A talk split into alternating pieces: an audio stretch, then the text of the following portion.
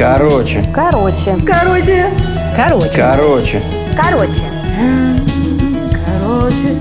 Короче. Короче.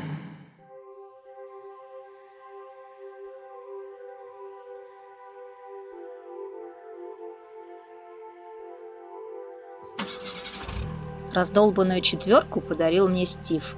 У него был модный бордовый килт и масса отделанных мехом и металлом набедренных сумочек, а еще шерстяные гольфы и черные ботинки. Мой шотландец шутил по-русски лучше, чем я, и, конечно же, лучше всех пил виски. Кстати, на фоне виски они с папой подружились. У папы получался чистейший самогон, за изготовлением которого я со смешанными чувствами наблюдала еще в детстве. Я знала, что пить вредно, терпеть не могла кислого запаха брашки, но вид капающей из резиновой трубочки влаги меня зачаровывал. А самым фантастическим кухонным зрелищем, которое я обожала, являлось поджигание ложечки самогона. «И это можно пить? Папа волшебник!» – думала пятилетняя я, не обращая внимания на молчаливое недовольство мамы.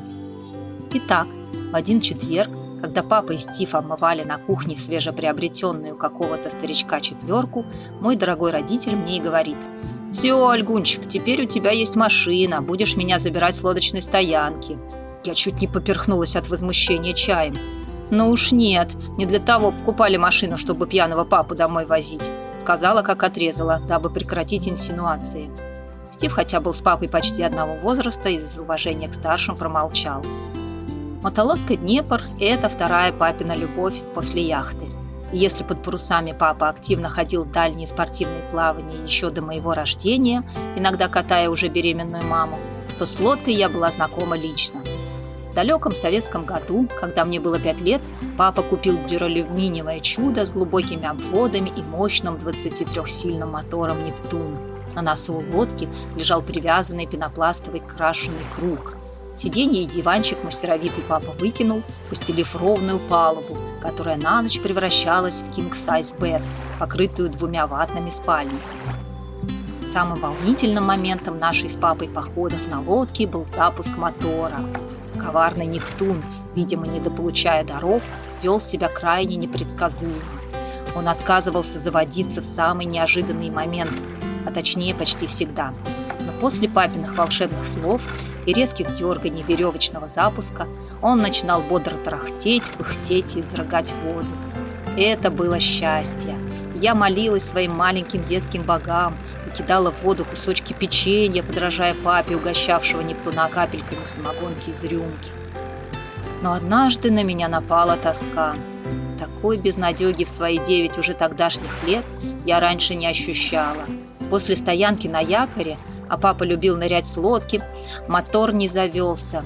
Под заунывные нескончаемые песни Аббы мы кружились посреди залива, а папа с упорством первопроходца доставал из ящика какие-то инструменты и чинил и чинил наш мотор. И каждый раз, когда он начинал дергать веревку, у меня сжималось сердце, и я молила «Ну заведись, пожалуйста, заведись!» Еда уже давно кончилась, до закуски папа и не брал много – Обычно это были черные сухари, посыпанные крупной солью и натертые чесноком. И когда папа победил таки мотор, я бросила последние крошки от сухарей в воду и вжалась в сиденье, чтобы меня не унесло в этой бешеной гонке по волнам. Странно, но Стив не любил кататься на мотолодке. Наверное, опасался. Кто его поймет? И мама перестала любить, хотя честно провела две недели в путешествии по оке с папой и кошкой. Но тогда папа был моложе, веселее и меньше любил выпить. Но возвращаемся к четверке, на которую папа возлагал большие надежды, как всякий автолюбитель с правами, но без машины, ибо машины у нас не было никогда. В тот субботний день нам позвонил с лодочной стоянки папин друг и по совместительству председатель водномоторного клуба. «Ваш папа упал», – начал он издалека и запнулся – я сразу поняла, что это папины штучки. Хотел заманить меня на стоянку, чтобы везти его домой. Нет уж, не поеду. Но поехать пришлось. Папа умер. Умер так, что никто не мог понять, что с ним случилось. Стоял и упал. Я не видела тела. Мне показали лишь место на траве у беседки, где кушали шашлыки в десяти метрах от нашей осиротевшей лодочки. Все эти вещи, пропахшие бензином, железный рундук с ведрами, якорями, запчастями и одеждой – Все пахло папой, и все вмиг потеряло смысл. Я не могла понять, куда делся папа, почему все спрашивают меня, что ты будешь делать с лодкой, продавать? Нет, лодка не продается. Я не могу продать часть своей души. Я пошла учиться и вскоре получила права на управление судном. А потом купила 30-сильный Сузуки с блестящими черными боками и медного цвета винтом. Мне сделали полный тюнинг, сирена, огни, тент. Я сажала в лодку маму и элегантно заводила мотор легким поворотом ключа. Стив в развивающемся килте что-то грустно нудил на волынке а пристав к пока еще малообжитому, но жутко престижному берегу Клязьминского водохранилища, мы спрыгивали на песок и разводили костер.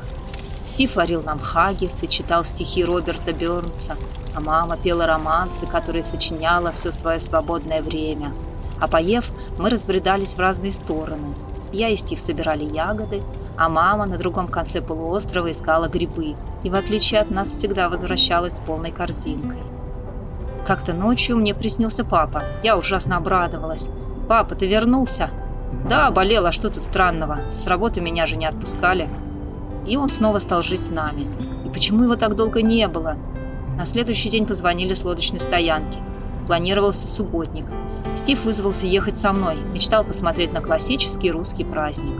Мне вручили грабли, а его повели таскать металлолом.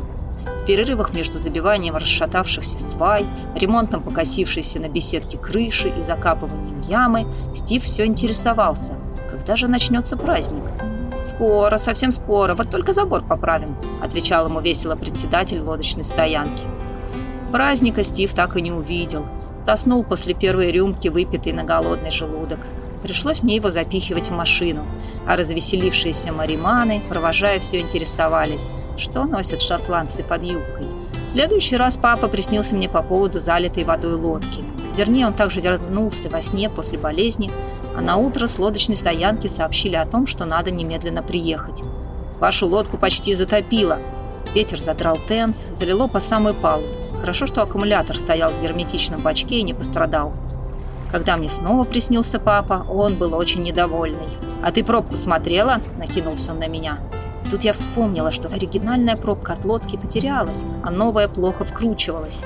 Пришлось Стиву залезать в воду, приподнимать корму лодки, пока я сидела в ней и вкручивала новую пробку. После этого мой бедный шотландец утопил одну из своих набедренных сумочек и ездить на лодку со мной перестал. Уже давно наша лодочка переехала с нами в Шотландию. Скоро Стива переводят работать в Коста-Рику. Поплывем туда через океан. Главное, пробку проверить. Но про это мне всегда папа напомнит.